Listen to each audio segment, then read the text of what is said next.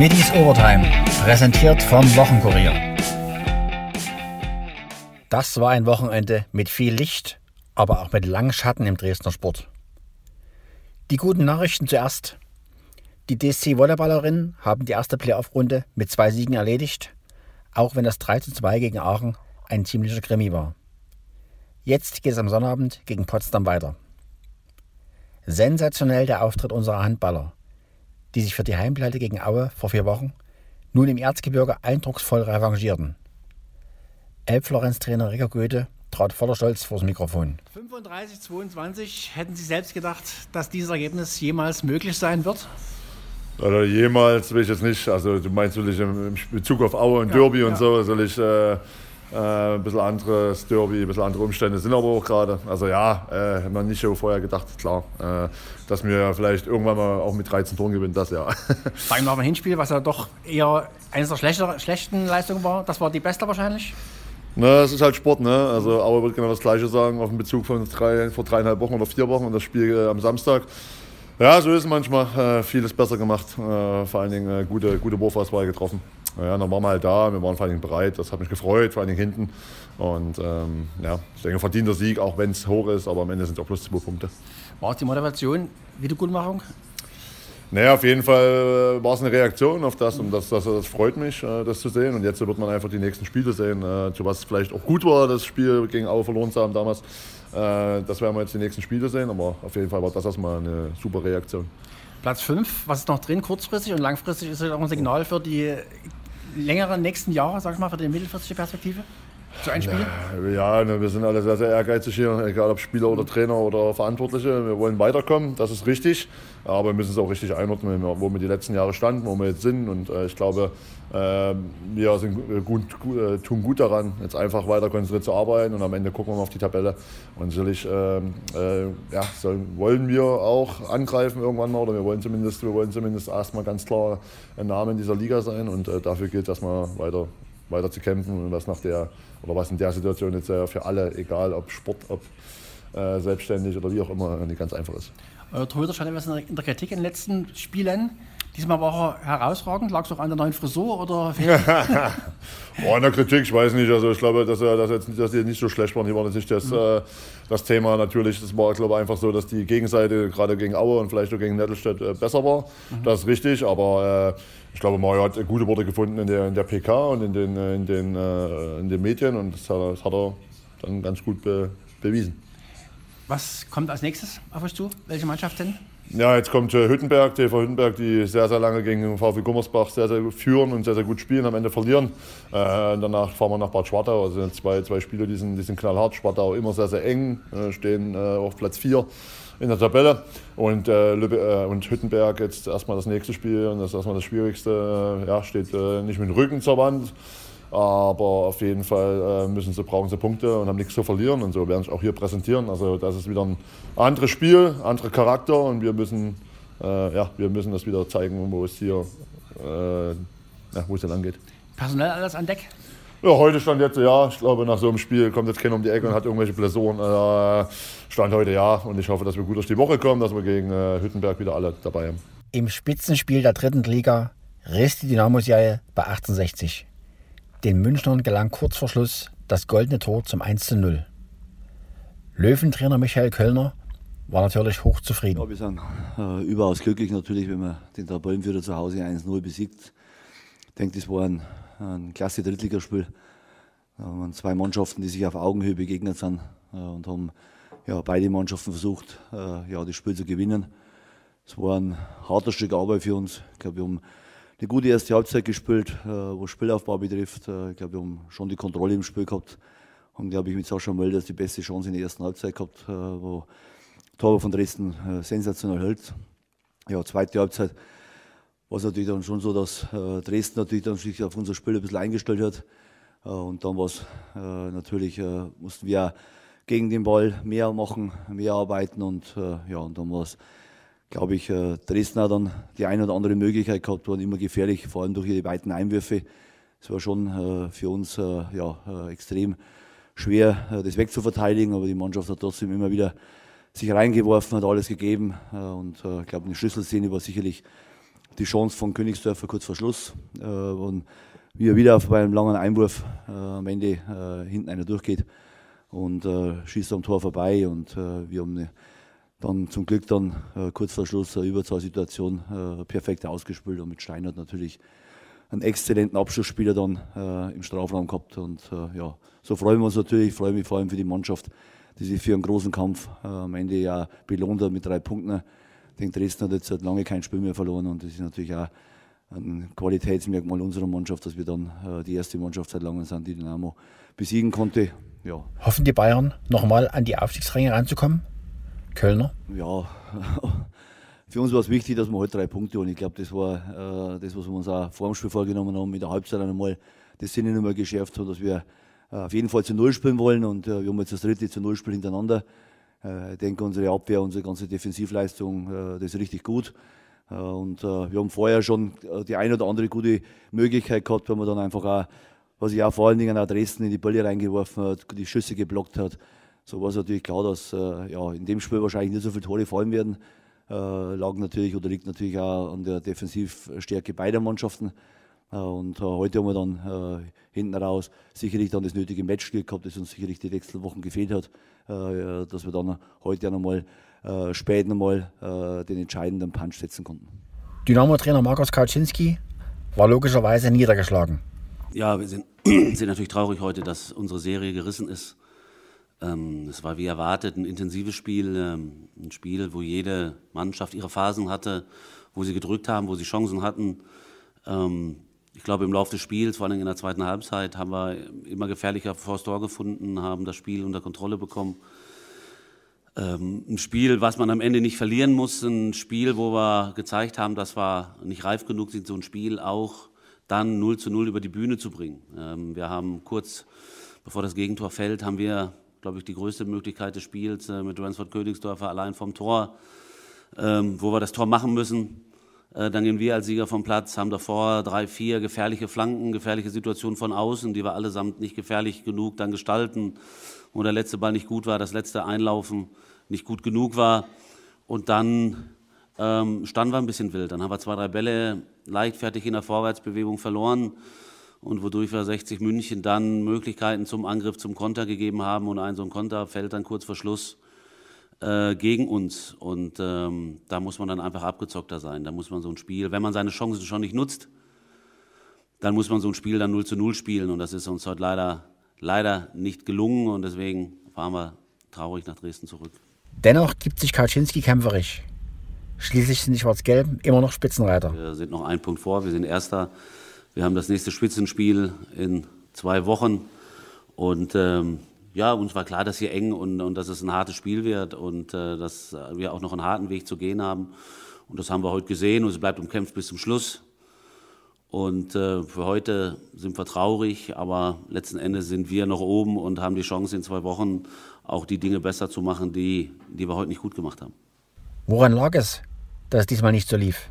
Nee, nicht wirklich. Ähm, waren vor allen Dingen in der zweiten Halbzeit einige Situationen, gute Flanken, ähm, die dann gut gemeint waren, wo einfach der letzte Pass nicht gefehlt hat, äh, der letzte Pass nicht gut genug war. Und selbst wenn er kam, haben wir dann im Abschluss äh, war man dann zu ungenau, es war nicht so präzise, wie es sein muss. Das kann man manchmal nicht erklären, zumindest im Moment nicht.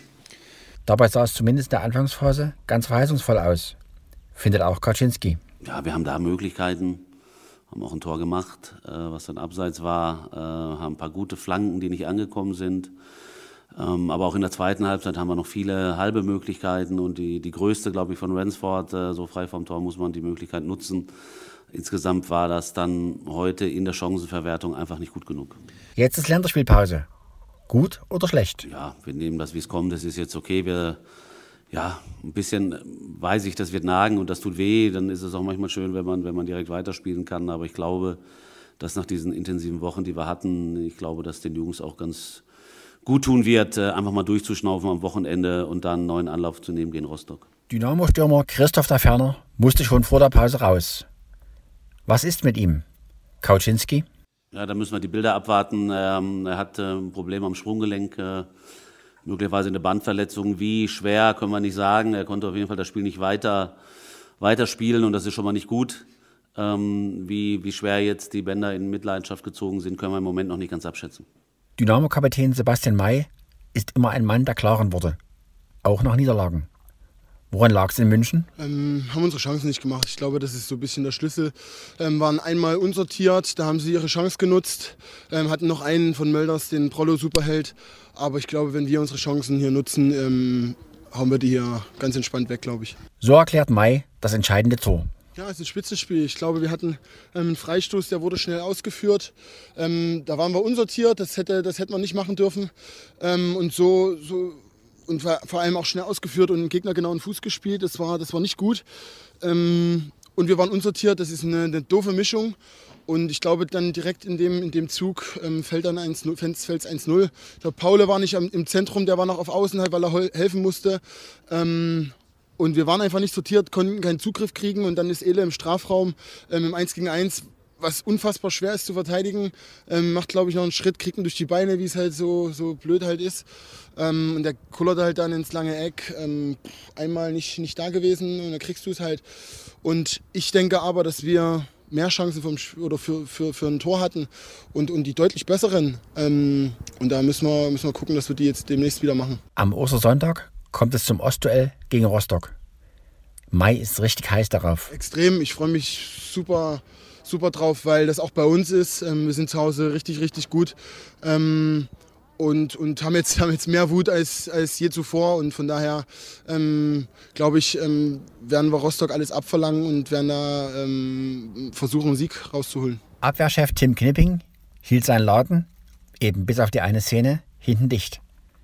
Seine Analyse? Erstmal ist es brutal enttäuschend. Ich glaube, es war ein sehr ausgeglichenes Spiel. Ähm, das ist meistens so in einem Topspiel und ähm, da entscheiden halt Nuancen. Wir haben, glaube ich, ein oder zwei Minuten die hundertprozentige Chance auf das 1-0 durch Ramsey. Er macht ihn leider nicht und äh, dann ist es am Ende ein bisschen zu wild geworden. Da waren wir äh, zu unsortiert. Das darf uns nicht passieren. Äh, da müssen wir hier die Null halten und äh, da müssen wir den Punkt mitnehmen. Und äh, dann kriegen wir halt am Ende so ein äh, Scheißtor und das entscheidet dann halt ja, dieses Spiel. Was nimmt man aus so einem Spiel mit? Knipping? Dass wir hier verloren haben dass wir immer noch Spitzenreiter sind, dass wir immer noch einen Punkt vorne liegen äh, und dass wir da auch am Ende bleiben wollen. Und jetzt heißt äh, ja die Fehler analysieren, Mund abwischen und äh, dann kommt das nächste Topspiel und äh, da müssen wir dann drei Punkte zu Hause behalten und dann sieht die Welt wieder anders aus. Tim Knipping selbst wartet noch auf ein Tor. War diesmal aber nah dran. Ja, was, was soll ich sagen? Ich versuche ihn aufs Tor zu bringen, treffe ihn ganz gut.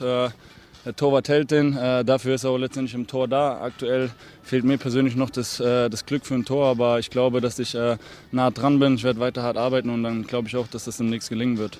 Bei den Eislöwen hängt der Haussegen immer schiefer. Inzwischen stehen vier Niederlagen in Folge zu Buche. Trainer Andreas Brockmann nach dem deftigen Heim 1 zu 7 gegen Kassel. Nein, ich glaube, dass Kassel klar die bessere Mannschaft war. Das hat man auch gesehen.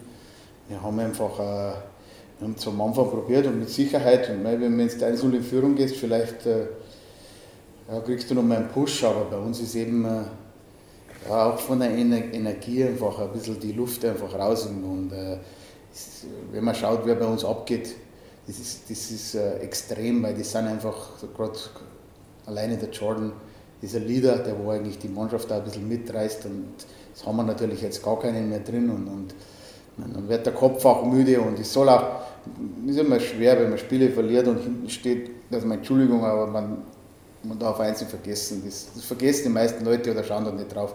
Wir haben die letzten zehn Spiele acht Auswärtsspiele gehabt und alle acht Auswärtsspiele waren im Schnitt von 500 Kilometern.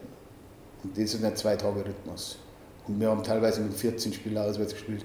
Es, ist, es ist einfach nicht mehr mehr drin. Es ist, der, der, der Wille ist vielleicht da, aber es, ist, es, fehlt jegliche Kraft und dann, wenn du kein Momentum irgendwann einmal auf deine Seite kriegst, dann, dann, dann geht nichts mehr. Man hat auch heute gesehen, heute war bei uns der, der, beste Sturm und, und der wo am meisten eigentlich, wo am wenigsten Probleme gehabt hat oder beziehungsweise ein bisschen was nach vorne gemacht haben, war der vierte Sturm. Ich freue mich natürlich für Matthäi, der erste Tor. Und äh, es ist sehr, sehr schwer. Wir müssen schauen, wir haben in zwei Tagen wieder im Weißwasser dass wir uns so gut wie möglich erholen und äh, ja, dann alles reinschmeißen in den Weißwasser runter. Im Prestige-Derby in Weißwasser führten die Dresdner sogar 3 zu 1. Am Ende stand es 3 zu 5. Andreas Brockmann. Ja, wir schaffen es immer wieder. Es gibt einen Spruch, wir haben es geschafft, dass man ein Spiel gewinnt. Wir machen es andersrum. Wir schaffen es eigentlich immer wieder, dass wir ein Spiel verlieren. Erste Drittel, glaube ich, haben wir hervorragend angefangen und, und waren auch verdient 3-1 in Führung. Hätten sogar noch, mehr in Führung sein können. Haben zweimal am Pfosten geschossen, zwei Riesenchancen noch im, im Slot gehabt. Aber gut, mit 3-1, wenn du rausgehst oder beziehungsweise ins zweite Drittel gehst, muss man cleverer spielen. Und äh, das haben wir nicht gemacht. Wir, wir wollten zu sehr nach vorne spielen. Wir haben ein bisschen unser, unser, unser Defensiv, unsere Aufgabe vernachlässigt und ja, waren nicht mehr fokussiert bis zum Ende. Und ja, dann passieren halt so Sachen. Dann kriegst du 3-2 und 3-3 jedes Mal nach dem, nach dem, wo wir eigentlich zwei Minuten gekillt haben. Und dann schnauft man ein bisschen durch und denkt, jetzt haben wir es geschafft und jetzt haben wir anschließend das Tor gekriegt. Und äh, gut, im letzten Drittel Mai war ein sehr enges Spiel. Wir haben sehr gute Chance gehabt. Wir haben ein Tor geschossen, das wo ich bis heute noch nicht verstehe, die Regel. Wenn vier Schiedsrichter sagen, es ist kein sechs Mann und nixen und geben Tor, hm, dann reklamiert Weißwasser zum Linienrichter Nummer 67, ich weiß nicht, wo er her ist. Und äh, dann kommt die Entscheidung dann, es ist kein Tor und kriegt eine Strafe. Also, wie gesagt, es kann sein, dass sechs Mann waren. Das hat aber leider keiner von ihnen gesehen und die haben ein Tor. Es ist so, müssen wir hinnehmen. Ja, das vierte Tor, das wir gekriegt haben, es tut natürlich weh, die Scheibe ist durchgegangen, auch wieder. Das ist nicht das erste Mal in dieser Saison, dass wir Schuss aufs Tor und dass der Gegner einen Nachschuss macht. Dann sind wir viel zu weich vom Tor. Und gut, am Schluss dann bei 6 gegen 4 haben alles probiert und gut. Es ist so, wie es ist, tut sehr weh. Am Freitag müssen die Löwen nach Ravensburg, am Sonntag kommt Bietigheim. Wird da alles besser? In der Erfolgsspur bleiben wollen am Wochenende Schmetterlinge und Handballer.